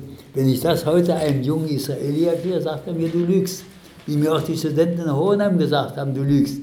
Wir haben diese ganzen Brüche und Umwälzungen, das haben die Menschen gar nicht mehr verstehen können, was da passiert. Dass der, dass der Stalin der Erste war, der Israel anerkannt hat, der gesagt hat, Israel muss ein eigener Staat werden. Der, der Gromyko hat einen Antrag gestellt bei der UNO. Wenn ich das in Israel erzähle, schütteln die Menschen mit dem Kopf. Und die Studenten haben mir gesagt, Herr Bergmann, Sie lügen, wo ich das erzählt habe. Keiner will das wissen, keiner kann sich vorstellen, wie das da auf und ab gegangen ist. Ja? Und dass nachher der Ulbricht und der Brechnev alles getan haben, um die anderen aufzurüsten und um ihnen zu helfen, damit sie die Israelis besiegen. Jeder hat gedacht, die Israelis gehen da unter. Und das war eine Veränderung, die die Menschen nicht begreifen konnten. Und so gibt es eine große Veränderung und seitdem gibt es eine Gegnerschaft bei, den Intellekt bei manchen Intellektuellen und auch bei manchen Leuten bei uns in der Linkspartei, die meinen, Israel hat kein Existenzrecht. Ich glaube, das ist Blödsinn. Der Staat ist da, wie jeder andere Staat, wie Togo und Kamerun. Und den Staat nicht anerkennen heißt ihn vernichten wollen. Das war mit der DDR so. Die Bundesrepublik hat die DDR nicht anerkannt, das heißt, wir wollten sie vernichten. Also ist dem deutschen Kapitalismus ja auch gelungen zum Schluss. Und die Israelis haben eine Existenz wie jeder andere Staat, aber sie, diese Regierung ist schlecht, sie äh, verhält sich gegen das Völkerrecht, sie will keinen Frieden, aber leider ist auf der anderen Seite genauso, dass die Hamas auch keinen Frieden will. Jeder will alles haben. Die Hamas will ganz Palästina wieder haben und, die, und der Netanyahu möchte ganz Palästina zu Israel akzeptieren, äh, okkupieren. Beide werden keinen Erfolg haben. Jeder wird bleiben und es, muss, es wird immer neue Kriege geben, bis die Leute lernen, dass man sich vertragen muss. Es muss zu einem Kompromiss kommen. Und das ist meine Position. Nicht zionistisch, nicht antizionistisch. Es muss zu einem Kompromiss kommen, weil keiner weggehen will. Und der Kompromiss muss so sein, dass erstens die Hamas anerkennen muss, dass sie Israel nicht beseitigen können. Das müssen sie den Menschen erklären. Wir geben es auf, mit den Iranern zusammen Israel vernichten zu wollen. Das Zweite muss sein, dass die Israelis die besetzten Gebiete räumen, die eine Provokation sind gegen die Palästinenser. Und das Dritte muss sein, dass die einen eigenen Staat kriegen. Wie sie es haben wollen, warum nicht? Es gibt noch kleinere Staaten und da muss man einander eines Tages helfen, dann werden die miteinander friedlich existieren. Wir leben ja auch mit den Franzosen friedlich zusammen. Wir haben zwar keinen gemeinsamen Staat, das werden wir nicht zustande bringen, aber wir vertragen uns, wir führen keinen Krieg mehr. Ein kleiner Fortschritt nach drei Kriegen, die der deutsche Imperialismus geführt hat. Jetzt führen die Kriege gegeneinander. Die Iraner schicken Atomwaffen, schicken Raketen, die schicken Raketen aus dem Gazastreifen nach Israel, die Israelis schlagen zurück und so wird immer wieder wird der Krieg angefacht, bis es eines Tages so weit kommt, dass die, alle die Israelis und die Palästinenser, die Frieden wollen, dass die sich zusammentun und ihre Regierung stürzen. Und da wird die Hamas auch ihre Regierung stürzen müssen. Aber eine Regierung zu stürzen ist gar nicht einfach. Wir haben die Macht in der Hand und wir können auch die Frau Merkel nicht so leicht stürzen. Denn die haben den ganzen Staatsapparat und sie haben die Medien in der Hand. Und das in Israel genauso. Aber ich denke, eines Tages, wenn die Menschen zur Vernunft kommen, werden sagen, wir brauchen einen Kompromiss. Dann werden, wir vielleicht, werden sie sich vielleicht vertragen, dann wird es einen Frieden geben, der eine Weile dauern wird. Theo, ich würde noch mal gern vom Nahost jetzt äh, einen Sprung zurück äh, in die Zeit 1968, weil du Ernst Bloch eben auch erwähnt hast. Ernst Bloch hat ja 1968 in einer Rede anlässlich des 150. Geburtstages von Karl Marx äh, viel gesagt, aber diesen einen Satz äh, oder eine Frage gestellt, hat sich der Marxismus im Stalinismus nur bis zur Unkenntlichkeit oder streckenweise auch bis zur Kenntlichkeit verändert? Äh, ich vermute mal, als eindeutiger Antistalinist äh, könnte dir die Hälfte gefallen, aber was würdest du ihm dann antworten oder was hast du ihm vielleicht sogar geantwortet? Ich habe äh, Ernst Bloch zweimal getroffen. Wir haben zweimal zusammen auf dem Podium gestanden. Einmal 68, als wir protestiert haben gegen den Einmarsch der Russen in, in Prag. Und dann habe ich mit ihm zusammengesessen in Marbach, da hat uns ein linker Club eingeladen und da haben wir diskutiert miteinander. War jedes Mal war die Carola Bloch dabei und bei dem ersten Mal hatte einen, der war ja schon fast blind und der, ich saß, saß neben mir, ich hatte vorher mit ihm gesprochen und er sagt mir, äh, wenn, äh, die, wir kannten uns ja ein bisschen durch die KPO, die kannte er auch. Und er sagte mir, wenn ich aber zu lange rede, wenn ich ins Geschwätz komme, gibst du mir einen Tritt ans Schienbein. Der hatte aber einen Zettel dabei mit roten, blauen und grünen Kreisen und, und Vierecken und Dreiecken und sowas. Und das waren seine Notizen, weil er nicht mehr gut lesen konnte. Und er hat aber keinen äh, keinen Schlag ans Schienbein gebraucht. Der hat acht Minuten gesprochen, als er hingesetzt hat, geschwiegen. Das gleiche war beim nächsten Mal, wo wir uns in Marbach getroffen haben. Er war ein sehr disziplinierter Redner. Und ich glaube, dass er Unrecht gehabt hätte, wenn er gesagt hätte, der Marxismus hat sich im Stalinismus bis zur Kenntlichkeit entwickelt. Ich glaube, dass das war eindeutig eine, eine Fehlentwicklung, die nicht bei Marx und nicht bei Lenin begründet ist. Und die begründet ist in den besonderen Verhältnissen der Isolierung der Sowjetunion 1917 und der schlechten Entwicklung der proletarischen Demokratie. Das ist das, was Rosa Luxemburg 1917-18 in diesem Essay über die russische Revolution kritisiert hat. Rosa Luxemburg sagt ja, was alle zitieren, auch der Helmut Kohl, die äh, Freiheit ist immer die Freiheit der Andersdenkenden. Ich zitiere immer den letzten Satz, den keiner zitiert außer mir. Rosa Luxemburg sagt als letzten Satz nach aller Kritik an, Bucha, an Lenin und Trotzki, sagt sie, Äh, und die Zukunft gehört dem Bolschewismus. Trotz aller meiner Kritik glaube ich, dass der Kommunismus richtig ist. Und das Wort Bolschewismus setzt sie in Anführungszeichen, damit man sieht, diese Methoden von Lenin und Trotzki, die passen nicht für uns deutsche Arbeiter. Das war der erste Versuch, eine eigene Meinung, einer Unabhängigkeit, kritische Solidarität. Und ich glaube, das muss die Position sein, dass man nicht sagt, das ist der Marxismus, ist weiterentwickelt worden durch Stalin. Das ist falsch. Der Marxismus ist zur Stagnation gekommen. Stalin war nicht imstande, den Marxismus geistig weiterzuentwickeln. Aber der Marxismus muss weiterentwickelt werden. Denn der Marx hat nicht für heute gesprochen. Er hat 1848 hat er die Entwicklungslinien gekannt und hat im kommunistischen Manifest großartige Sachen geschrieben, die die in die Zukunft weisen. Aber was im Jahre 2020 geschehen muss in China, darüber hat er nichts gesagt und nichts sagen wollen und nichts sagen können. Das müssen die Kommunisten selber machen. Ich glaube, der Marxismus ist wichtig, ungeheuer wichtig. Und nicht alles müssen wir lesen und nicht alles werden die chinesischen Bauern lesen von Karl Marx. Aber die wichtigsten Sachen gelten und Karl Marx muss weiterentwickelt werden. Das sagt August Thalheimer 1928 und das sagt auch Xi Jinping 2012. Und sie haben deswegen in China eine äh, Marxismusakademie gegründet, in der Akademie für Sozialwissenschaften. Die sollen überlegen, was müssen Marxisten in den nächsten Jahrzehnten machen, was muss man der neuen Generation als Aufgabe geben, wie muss man die kommunistische Partei an der Regierung, muss man sie kritisieren. Das sind die Aufgaben von Marxisten. Nicht nur Marx zu lesen, sondern weiterzudenken und zu helfen, dass die Kommunisten in China und in, und in äh, Kuba und in Vietnam eine kluge Politik machen. Dazu sind die Kommunisten da, diese Dinge ein bisschen vorauszudenken. Ja, nochmal, bitte, jetzt gleich habe ich gesagt. Auch nochmal zu 1968. Ich meine, 68 begann ja als eine antiautoritäre Revolte, wo viele Teilnehmer wenig später in sehr autoritären stalinistischen oder maoistischen Organisationen aktiv wurden. Wie erklärst du das oder wie hast du es damals erlebt, diese Entwicklung? Und wie erklärst du, dass so viel mehr Menschen sich damals eben doch autoritären Sozialismuskonzepten zugewandt haben, als den Traditionen von Brandler oder Thalheimer oder Trotzki oder Rosa Luxemburg? Ich, ich denke, es war zum Teil der Einfluss der äh, sowjetischen KP und der chinesischen KP. Die haben ja beide wie auch die Jugoslawen am Anfang, die Dummheit begangen, dass sie mit, westlich, mit ihrem guten Geld Parteien im Westen finanziert haben. Ich glaube, das war ein großer Fehler.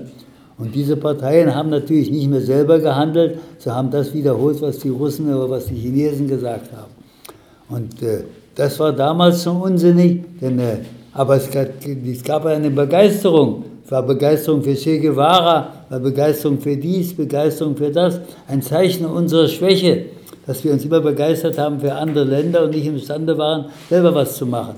Ich war 68 eingeladen beim SDS, weil mein Freund Fritz Lamm keine Zeit hatte und der SDS hatte eine Jahreskonferenz in Frankfurt.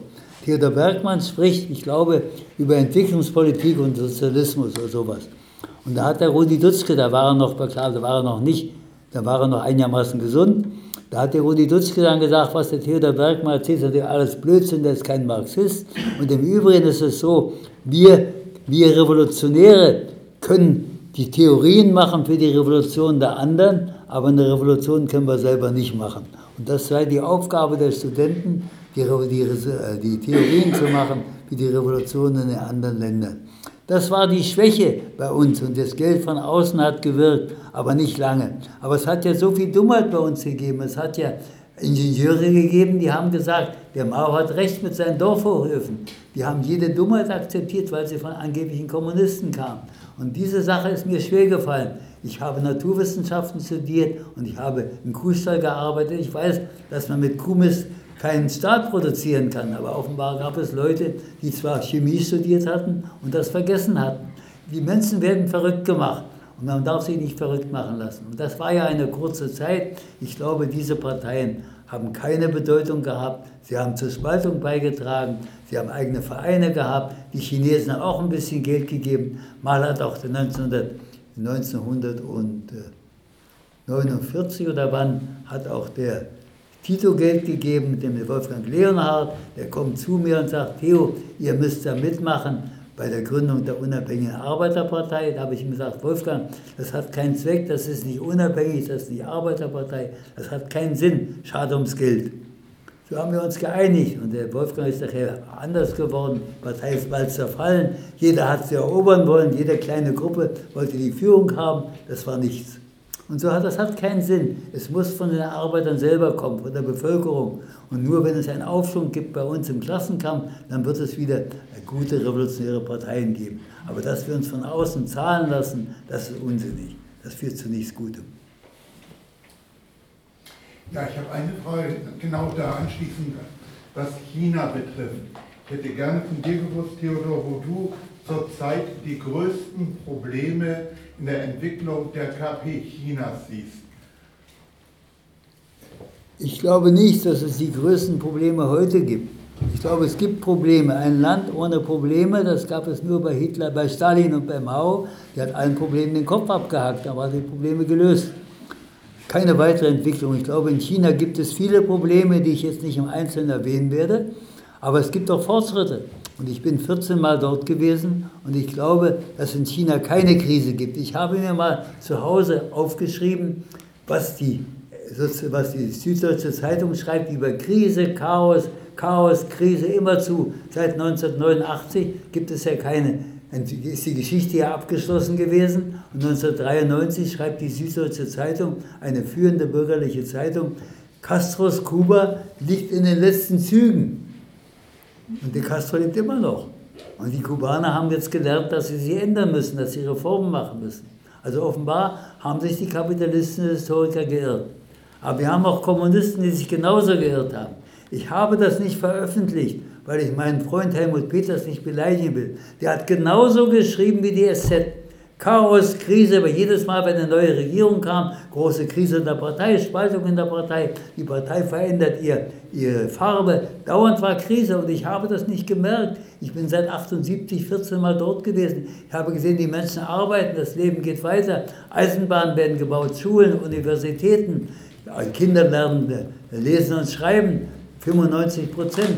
und, und den Menschen geht es besser. Ich habe nicht gefunden, dass das Land in einer Krise ist. Aber natürlich haben sie Probleme.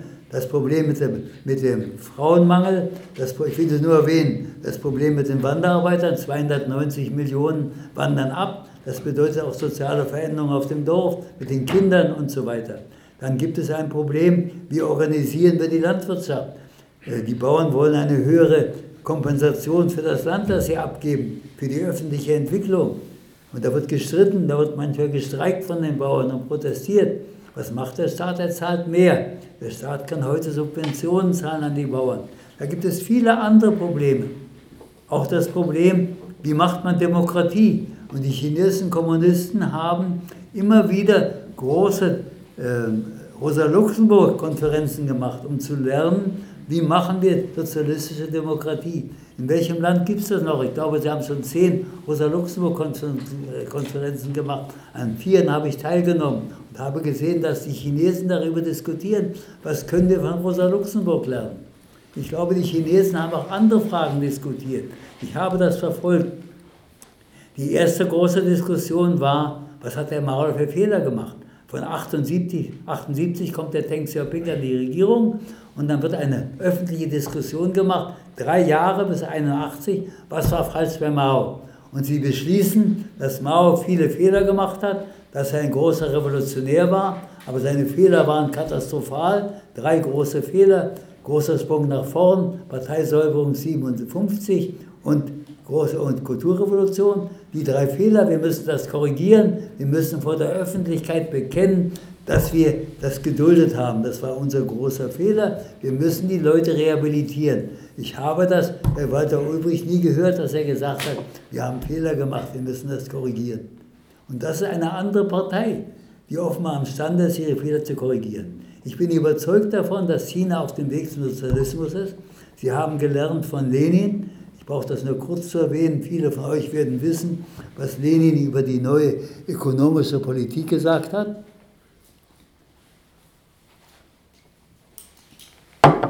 Wir haben zu wenig Arbeiter, Viele Arbeiter sind umgekommen im Bürgerkrieg. Wir wissen nicht, wie man Fabriken baut. Wir laden die Kapitalisten aller Länder ein, zu uns zu kommen, Fabriken zu bauen. Die wollen natürlich profitieren. Und wenn sie das gelernt haben, schicken wir sie nach Hause. Und äh, wir brauchen aber keine Angst zu haben, sagt er. Wir Kommunisten kontrollieren und beherrschen das Land. Wir haben die Kommandohöhen der Wirtschaft in der Hand. Wir brauchen uns vor den Kapitalisten nicht zu fürchten. Das ist Berlin in der neuen ökonomischen Politik. Und ich glaube, Deng Xiaoping, der große Reformer, hat gelernt von Lenin und auch Liu Shaoqi, der große Theoretiker, hat von Lenin gelernt und die haben es besser gemacht nachher. Ich glaube, Kommunisten müssen lernen aus ihren Fehlern und müssen die Dinge kontrollieren und kritisieren. Ich denke, China ist anders. Und wenn es dort auch Kapitalisten gibt und wenn es dort ein paar tausend oder ein paar zehntausend Mercedes gibt, ist das dennoch kein Grund zu verzweifeln. Die Kommunisten beherrschen das Land und sie beherrschen auch die Betriebe. Ich bin zweimal bei Volkswagen gewesen, einmal vor mehreren Jahren und jetzt vor anderthalb, vor zwei Jahren. Und wir haben dort die Betriebe angeguckt, ein bisschen modern wie in Deutschland, und dann haben wir mit den Leuten diskutiert. Da war immer einer von den vier Direktoren dabei. Zwei Direktoren sind Deutsche, zwei Direktoren sind Chinesen, die von der Partei ausgewählt sind, die Techniker sind und die Kommunisten sind. Und die haben, können nur gemeinsam abstimmen. Wir haben dann Fragen gestellt. Eine meiner Fragen war, wie, was macht ihr eigentlich mit den, mit den Deutschen? Haben sie, haben sie uns erzählt, dass die deutschen Vertreter gesagt haben, diese empfindlichen Komponenten müssen wir aus Deutschland holen. Das können die Chinesen nicht. Da haben die Chinesen gesagt, das können wir gut, das gibt es nicht. Wir haben uns vereinbart, dass die Fertigungstiefe 100% werden soll, dass die ganze Produktion indigenisiert wird. Und das müssen wir jetzt einhalten, sodass die Deutschen nicht mehr ihren Mehrwert nach Deutschland transferieren können, sondern dass sie einen Teil im Lande brauchen müssen für die Komponenten. Das Zweite, was man ihnen auferlegt hat, sie müssen eine Fabrik für Traktoren investieren im Westen China. Die Deutschen können also nicht alles nach Hause tragen, was sie verdienen an Mehrwert, sondern die Chinesen kontrollieren. Das ist die Kunst, mit den Kapitalisten zu arbeiten, ohne sich von ihnen über, übers, äh, über, äh, äh, über den Tisch ziehen zu lassen. Ich glaube, die Chinesen können das, die deutschen Kapitalisten jammern ab und zu, manche von ihnen wandern ab und ich glaube, es ist kein Unglück, wenn es da 10.000 Mercedes gibt. Es gibt größere Schwierigkeiten, größere Probleme. Und lasst die Leute Mercedes kaufen und die werden dort produziert jetzt und das wird sich regeln. Es gibt Millionäre, aber es gibt auch Millionäre, die eingesperrt werden. Das lesen wir in der deutschen Presse nicht. Aber ich lese regelmäßig die Pickel-Grundschau.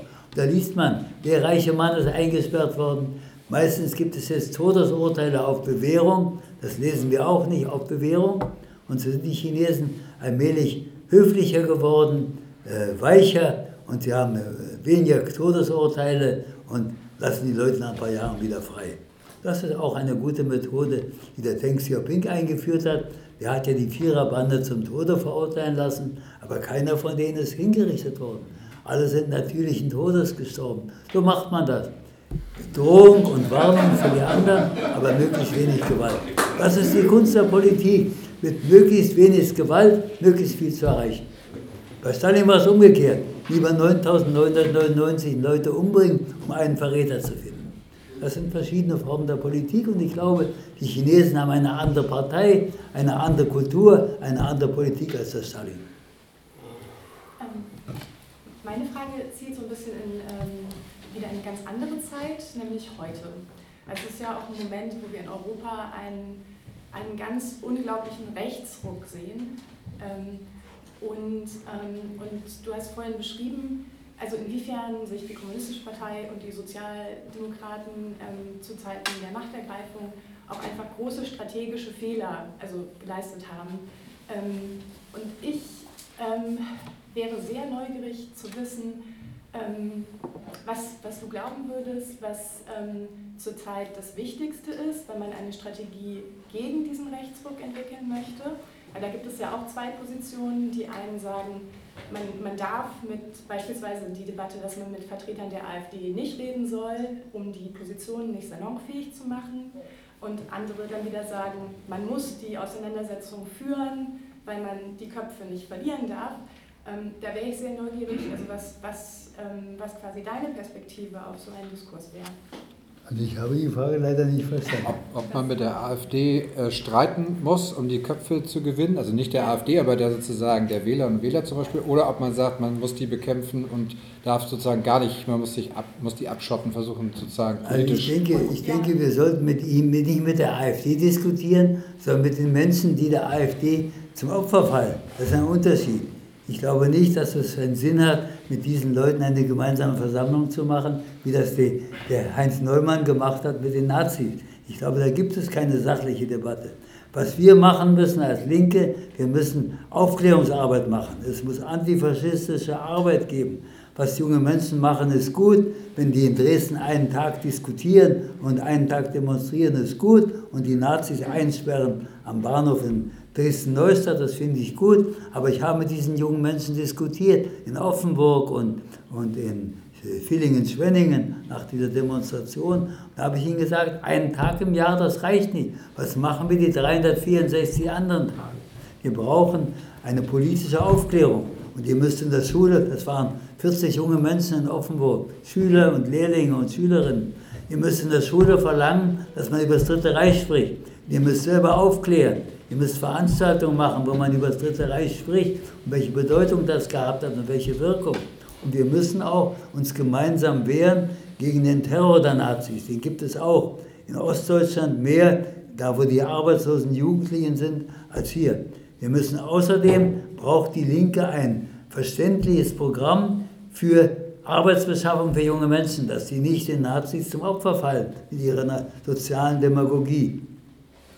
Das hatten wir mal vor 33. Vor 33 hat der ADGB ein berühmtes Programm gehabt. Wojtinski, Tarnow und Bade haben ein BTB-Programm gemacht. BTB hieß auch äh, äh, Wolfsches Telegrafenbüro. Und diese drei Ökonomen haben einen Plan gemacht. Wir wollen Arbeitsbeschaffung, Arbeitszeitverkürzung und, und, und. Aber sie haben dafür nicht gekämpft. Das wäre ein gutes Mittel gewesen, um der Nazi-Propaganda, der Demagogie den Wind aus zu nehmen. Ich glaube, das braucht die Linke auch, ein verständliches Programm für junge Menschen, dass sie Arbeit kriegen, dass wir Arbeitszeit verkürzen, dass wir Lehrlinge, dass wir junge Menschen nicht als Praktikanten ohne Lohn beschäftigen, dass wieder ein normaler Arbeitsmarkt geschaffen wird, gegen die Deregulierung des Arbeitsmarktes durch Gerhard Schröder und seine Nachfolger. Ich glaube, es muss ein ganzes Programm sein. Eine Debatte mit diesen Leuten auf großen Veranstaltungen halte ich für sinnlos. Denn sie kommen mit ihrer großen Mehrheit und schreien. Ich glaube nicht, dass diese Führer, die dort sind, unsere Argumente akzeptieren werden. Aber wir müssen gucken um die jungen Menschen, die dort, die dort verwirrt werden. Um die müssen wir uns kümmern. Dazu brauchen wir eigene Veranstaltungen. Dazu müssen wir auch in der Linkspartei und bei der Luxemburg Stiftung diese Fragen diskutieren, damit jeder von uns mit den anderen Menschen reden kann. Denn sonst kommt, kommen die Bürgerlichen und machen ihre Hetze. Ausländer sind schuld an dem, Ausländer sind schuld an dem, zu viele Ausländer. Wir müssen gucken, dass wir mit denen Solidarität üben. Keine Debatte mit der AfD, aber Debatte mit ihren Anhängern. Herr Bergmann, ich möchte mich bedanken für Ihr Lebenswerk, das ich so charakterisiere. Opposition in der sozialistischen Bewegung. Ich frage mich, wo gibt es sowas heute noch? Das ist doch alles nur ein SPD-Brei. Also vielen Dank für Ihre Opposition in der sozialistischen Bewegung. Ein Lob. Ein Lob. Ein großes Lob. Danke. Ein großes Lob, Theo. Danke, ich habe keine Frage. Ich, keine Frage, aber auch ein großes Lob ist völlig in Ordnung. Ähm, ich habe aber trotzdem noch eine Frage. Äh, und zwar nochmal zur AfD äh, zurück. Ähm, also man kann ja jetzt insbesondere nach den Erfolgen bei den Märzwahlen, jetzt auch, auch bei dir in Baden-Württemberg, ähm, ja, wird sehr viel geschrieben und es wird ganz unterschiedlich natürlich eingeschätzt, äh, wie man diese AfD jetzt charakterisieren muss. Äh, die Meinungen äh, auf der Linken, also im weitesten Sinne, gehen natürlich völlig auseinander von faschistisch, halbfaschistisch, rechtspopulistisch, einfach nur abartig.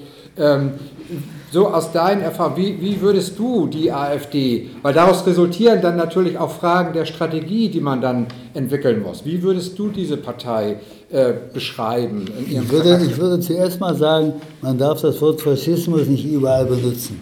Man muss das vorsichtig benutzen. Faschismus ist eine besondere Form der bürgerlichen Herrschaft. Wir haben aber eine Situation, wo wir Kritik üben können, wo wir gehalten sind, Kritik zu üben, wo wir demonstrieren können, wo wir streiken können, wo wir vielleicht auch eigene Zeitungen haben und lesen können. Wir haben verschiedene Möglichkeiten und die haben wir nicht ausgeschöpft. Das ist das Erste. Und das Zweite ist, dass, die, dass diese Organisationen noch nicht faschistisch sind, aber sie leisten dem Terror Vorschub. Das sehen wir bei der NSU, das sehen wir bei der NPD, das sehen wir bei denen, die sich da ansiedeln in Mecklenburg-Vorpommern, in den dünn besiedelten Gebieten und die dort in manchen Orten schon Terror ausüben. Nicht bloß in Halberstadt, sondern auch da oben in Mecklenburg-Vorpommern, in der Uckermark und so weiter. Und diese, dagegen müssen wir gemeinsam etwas machen. Ich glaube, es muss auch eine antifaschistische Gegenwehr geben gegen diese Geschichten und das muss organisiert werden. Das kann nicht so organisiert werden wie der Rote Frontkämpferbund oder wie das Reichsbanner, aber die jungen Menschen müssen lernen und müssen von uns vielleicht noch lernen ein bisschen, dass sie gemeinsam handeln müssen, dass es nicht genügt, einmal aufzurufen über Internet, man kommt zusammen und, und, und macht Rabatt oder man, man macht eine große Demonstration, es muss ganzjährig eine Aufklärung und eine äh, Bildung der Menschen geben. Wir müssen erst unsere Genossen bilden und unsere Freunde und die müssen dann nach außen wirken und müssen überall zeigen, dass wir eine andere Politik wollen, dass wir nicht wollen, wie die AfD, die Ausländer zu bekämpfen. Ich glaube nicht, dass das Faschismus ist, aber das sind Vorstufen. Das ist Zerstörung der bürgerlichen Demokratie. Das ist noch kein Faschismus, aber die bürgerliche Demokratie sollten wir verteidigen und nutzen für uns.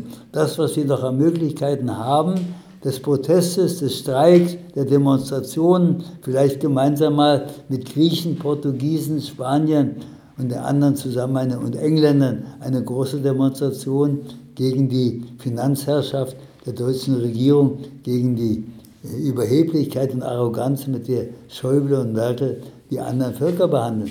Wir haben, sitzen ja alle im gleichen Boot. Vielleicht sollten wir mal gemeinsam eine große internationale Demonstration machen. Wir müssen gucken, dass wir neue Formen finden, um zu zeigen, dass wir mit dieser Politik der deutschen Regierung nicht zufrieden sind. Und da würden wir Freunde finden in den anderen Ländern und dann kommt eine internationale Solidarität zustande, die ganz wichtig ist. Denn es gibt in anderen Ländern gibt es mehr Aufschwung der Linken als bei uns. Wir haben noch gewisse eine Depression nach 89 und nach den großartigen Leistungen von Gerhard Schröder und Nahles und Gabriel. Aber wir müssen gucken, dass wir auch in Deutschland diese Depression überwinden. Durch gemeinsames Handeln mit all denen, die gemeinsam was machen wollen gegen den Faschismus. Äh, du hast so dezidiert jetzt äh, deine Position zu China äh, uns äh, dargestellt. Könntest du das ähnlich äh, auch äh, in Bezug auf Russland machen und in Bezug auf Putin? Äh, ich habe das über China gesprochen. Ob genau, ob, du ob ich das in Russland zu, sehen? Nein, ob du auch zu Russland und der Rolle von Putin gesagt Also darüber weiß ich nicht allzu viel. Ich denke, Putin ist kein Kommunist und ich bin mit ihm nicht einverstanden. Und ich glaube, ich habe jetzt mit meinem Freund Watlin gesprochen, der war zu meinem Geburtstagsseminar da. Und der, der Watlin, der ich weiß nicht, ob er Kommunist ist oder nicht, aber er war ein kritischer Linker. Und der hat mir gesagt, dass die ökonomische Lage schlecht ist. Das habe ich auch gesehen bei meinen früheren Reisen. Ich bin mehrfach in Moskau gewesen in den letzten Jahren. Die Lage ist schlecht, die Renten sind zu niedrig und es gibt Not bei den armen Leuten und bei den Rentnern. Aber ich glaube nicht, dass es vernünftig ist, dass unsere Regierung und die amerikanische Regierung ihre Soldaten an die russische Grenze stellen. Das sollten sie lieber nicht machen. Wir sollten uns daran erinnern, dass die russischen Arbeiter und Bauern den Hitler und seine Wehrmacht besiegt haben, wir unbesiegbar waren. Das haben unsere Herren offenbar vergessen und schicken jetzt Piloten nach Baltikum, Die sollen den Luftraum über den Baltikum verteidigen. Das ist nicht die Aufgabe der deutschen Politik. Die deutschen Soldaten sollten gefälligst zu Hause bleiben und die Amerikaner auch. Aber sie machen weiter. Sie nehmen Georgien, das da im Kaukasus liegt, nehmen sie auf in den Atlantikpakt. Der Atlantik geht jetzt bis nach Georgien. So erweitern sie die Geografie, merkwürdigerweise. Komische Geschichte. Moldawien, Ukraine, das sind keine Sachen für deutsche Soldaten. Diese Bande soll zu Hause bleiben und soll das Vaterland verteidigen, wenn es notwendig ist, aber nicht in anderen Ländern rumoren. Und was dort gemacht wird, ist Provokation und ist dumm, weil es vergisst, was in der Geschichte gewesen ist. Und nach 70 Jahren fangen diese Idioten wieder an. Deswegen sollten wir am 8. Mai daran denken. Ich bin eingeladen nach Reutlingen. Ich werde darüber reden und werde erzählen, was alles gewesen ist, bis, bis der Hitler besiegt worden ist, was die Menschheit dafür ausgegeben hat. Und das sollte nicht wieder passieren. Und deswegen, ich glaube nicht an Putin, aber die Russen muss man in Ruhe lassen. Wir sollten sie nicht belehren. Wir sollten weiter Geschäfte machen. Keine Sanktionen, keine Drohungen, keine amerikanischen Panzer an der russischen Grenze. Das ist nicht unsere Sache. Jeder bleibe zu Hause und kehre vor seiner Tür. Das wäre das Beste. Keine, keine militärischen Aktionen und Drohungen. Aber ich brauche deswegen kein Freund von Putin zu sein. Bin ich auch nicht. Das beruhigt mich. Ähm, äh, ich weiß jetzt nicht, ob ich. Genau, doch, bitte. Ich möchte dir mal eine Detailfrage stellen zur Ukraine. Wie siehst du den, die, den Übergang der Ukraine an Russland? In den westlichen Medien wird das immer als Annexion dargestellt. Und äh, ich habe das ja auch mitverfolgt. Und äh, ich bin unsicher jetzt in der Beurteilung. Wie beurteilst du die Frage der Ukraine? Beziehungsweise der Krim auch, der Krim, ja. Krim und Ukraine. Die Ukraine hat eine lange Geschichte und äh, im, ersten, im, im, Ersten Weltkrieg hat ein Teil hat mit den, ist mit den Deutschen gegangen, mit, den, äh, mit der deutschen Wehrmacht, äh, mit, der, mit der deutschen Regierung. Und im Zweiten Weltkrieg war es noch ein bisschen schlimmer. Und, die, und die, ein Teil der Ukraine, wahrscheinlich ein Teil im Westen der Ukraine, die mehr agrarisch ist, haben mit den Nazis kooperiert. Da gab es den Hetman Petliura im Ersten Weltkrieg Pogrome gegen die Juden und der Hetman Petliura ist ja nachher 1925 in Paris von einem jungen Juden ermordet worden. Es gab also diese Geschichte, dass die Ukraine, ein Teil der Ukrainer mit den Nazis, mit dem äh, Deutschen Reich, mit der Kaiserarmee gegangen ist, nachher mit den Nazis. Nach dem Krieg, Khrushchev war dort Politkommissar. Und er hat sich wahrscheinlich gefreut, dass ein Teil der Ukrainer doch mit der Roten Armee gegangen ist. Und nach dem Krieg, als er, Präsident, als er der wichtigste Mann wurde, hat er dann gesagt, wir schlagen in diese äh, Ostukraine, das Gebiet in Donbass und so weiter, schlagen wir dem agrarischen Teil zu, damit das Land eine wirtschaftliche Grundlage bekommt. Und die Krim war ja, ist ja die Basis der, der Flotte des Schwarzen Meeres. Und natürlich, als die Ukraine sich abwandte von Russland und sich sozusagen selbstständig machte, hatte, hatte Putin gesagt, wir können ja nicht zulassen, dass die Amerikaner vor unser, äh, unsere Flotte einsperren in Sevastopol und hat dann die, die Krim wieder zu, zu Russland geholt.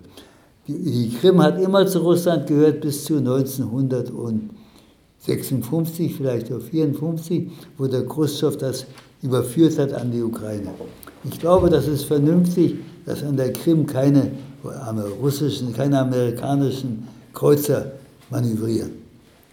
Was sonst in der Ukraine ist, glaube ich, eine Katastrophe für die Bevölkerung und für die Regierung. Diese Regierung ist unfähig. Sie haben eine amerikanische Außenministerin, sie haben einen litauischen Finanzminister, der Ministerpräsident ist zurückgetreten und der Poroschenko ist wie die anderen Großmächtigen und ich glaube, Deutschland hat dort nichts zu suchen und die Engländer und Kanadier sollten keine Waffen liefern. Das ist unsinnig.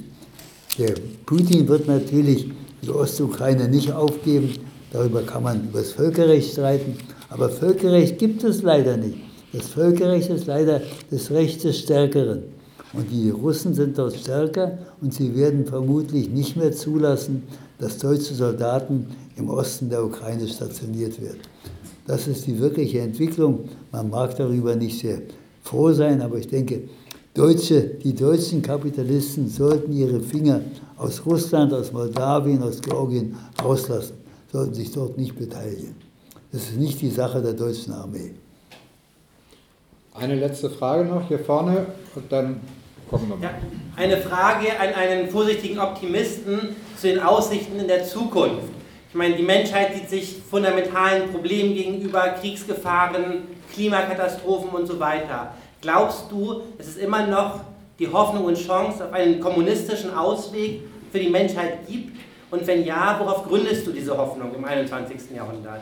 Ob ich noch Hoffnung habe im 21. Auf den Jahrhundert? kommunistischen Ausweg. Ich denke, dass ohne Hoffnung das Leben schlecht ist. Und ich habe gefunden, dass sogar, wenn ich hungrig war, der Optimismus mir nicht geschadet hat direkt. Und ich denke, dass manches von den apokalyptischen Visionen falsch ist. Dass die Welt untergeht wegen Umweltvergiftung, dass die Welt zusammenbrechen wird. Es gibt ja immer wieder solche Sachen, dass wir durch äh, künstliche Intelligenz die Arbeit der Menschen, unser Gehirn aussparen können. Das ist dummes Zeug. Das ist Quatsch. Das gibt es gar nicht. Die Weltgeschichte wird weitergehen und ich glaube, der Kapitalismus ist so schlecht und er zeigt jetzt seine Unfähigkeit, seine eigene Krise zu lösen. Seit 2007 haben wir eine große Krise und die geht immer weiter, noch im Jahre 2016. Und wie oft hat man schon gesprochen vom Aufschwung? Das ist nur der Aufschwung der, der Managergehälter, der Aktionäre und dieser Leute, die ihr Geld nach Panama bringen. Wo ist der Aufschwung? Der ist keiner bei uns und keiner in Griechenland und keiner in Portugal. Das ist eine, die Krise geht weiter. Und es gibt amerikanische bürgerliche Ökonomen, die sagen, es könnte sein, dass wir eine lange Krise haben mit ganz kurzen, kleinen Aufschwingen. Der Kapitalismus ist nicht fähig, die Probleme der Menschheit zu lösen, weder in Bezug auf Umwelt, noch in Bezug auf Industrialisierung, noch in Bezug auf die Armut, die wir haben, die Altersarmut bei uns und viele andere Fragen. Und wir sind nicht imstande, den, den Menschen in Afrika zu helfen. Deswegen kommen sie zu Zehntausenden, wollen sie zu uns kommen, wollen sich satt essen. Ich glaube, der Kapitalismus ist in einer schweren Krise und wir Sozialisten müssen gucken, ob wir nicht was Besseres finden. Ich bin überzeugt davon, dass es wieder Sozialismus geben wird. Nicht bloß bei dem Sanders in Amerika, nicht bloß bei den Corbyn in England, ich glaube auch bei uns. Wir werden diese Depression überwinden müssen die hilft uns nicht. Wir haben eine Niederlage erlitten, aber wir haben schon viele Niederlagen erlitten. Und ich glaube, die deutschen Arbeiter sind die, die die meisten Niederlagen in der Weltgeschichte erlebt haben. Das war 1914, als die Sozialdemokraten den Krieg gingen. Das war 1918, als Herr Noske, als man Luxemburg und Liebknecht ermordet hat und die Konterrevolution gesiegt hat. Das war 33. Das war auch 45, als unsere sogenannten Führer mit den Kapitalisten gegangen sind und mit ihnen mitgemacht haben. Und diese Niederlagen, die größte Niederlage in der letzten Zeit war 89. Das hat uns alle betroffen gemacht, auch die, die gewusst haben, was in Deutschland, was in Russland passiert und in Ostdeutschland. Aber es gab auch immer den Versuch der Gegenwehr. Es gab die Reformer. Es gab von Rosa Luxemburg bis Gorbatschow gab es Reformer. Es gab immer wieder einen Versuch, die Dinge zu ändern. Und daran müssen wir glauben, daran müssen wir denken, nicht glauben. Und ich, der Gorbatschow hat ja, was viele heute nicht mehr wissen, 1987 aufgerufen zur Erneuerung der kommunistischen Bewegung. Da hätten wir folgen sollen, da hätten wir nicht sagen sollen, wie Kurt Hager, wir brauchen keine neuen Tapeten. Oder wie der Heinz Jung, wir kämpfen gegen den Gorbatschowismus in der Bundesrepublik. Das war die Dummheit der führenden Parteien der Arbeiterklasse, in der DDR und hier. Dagegen habe ich protestiert gegen diese Dummheit.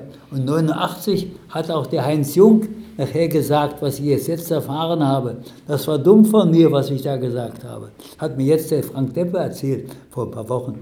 Und es war auch dumm, was der Hager gesagt hat. Und ich habe gefunden, 89 kurz vor dem Zusammenbruch der DDR, Hager schreibt, wir brauchen eine Reform der kommunistischen Bewegung. Wir haben also auch kluge Leute gehabt, aber die durften während der Stalin-Ära und während der Ulbricht-Ära, die durften nichts sagen. Die mussten das Maul halten. Aber wir haben Ideologen, theoretische Führer, die müssen das Maul halten. Ist das nicht absurd? Wir haben kluge Leute gehabt, wir haben wieder kluge Leute haben. Wir müssen neue Wege suchen. Und es muss eine neue Aufschwung der Arbeiterbewegung geben. Das kommt nicht von selber, das kommt auch nicht durch meine optimistischen Reden, das kommt davon, wenn wir wieder lernen zu streiken, zu demonstrieren, richtig zu wählen, aber auch die Menschen aufzuklären und vor allen Dingen, wenn wir auch lernen, dass wir außerhalb des Parlaments mehr Macht haben können als im Parlament. Ich glaube, das muss unser Weg sein und ich bleibe ein Optimist, weil ich gesehen habe, dass diese kapitalistischen Behauptungen vom Endsieg, dass die alle falsch waren. Alle Siege der Nazis, alle Aufschwünge, alles war verlogen. Warum soll ich das wieder glauben? Ich denke, wir müssen gucken, dass wir andere Wege finden. Das ist die Aufgabe von Sozialisten. Nicht jammern, sondern gucken, wie wir da rauskommen. Ich weiß nicht, ob wir.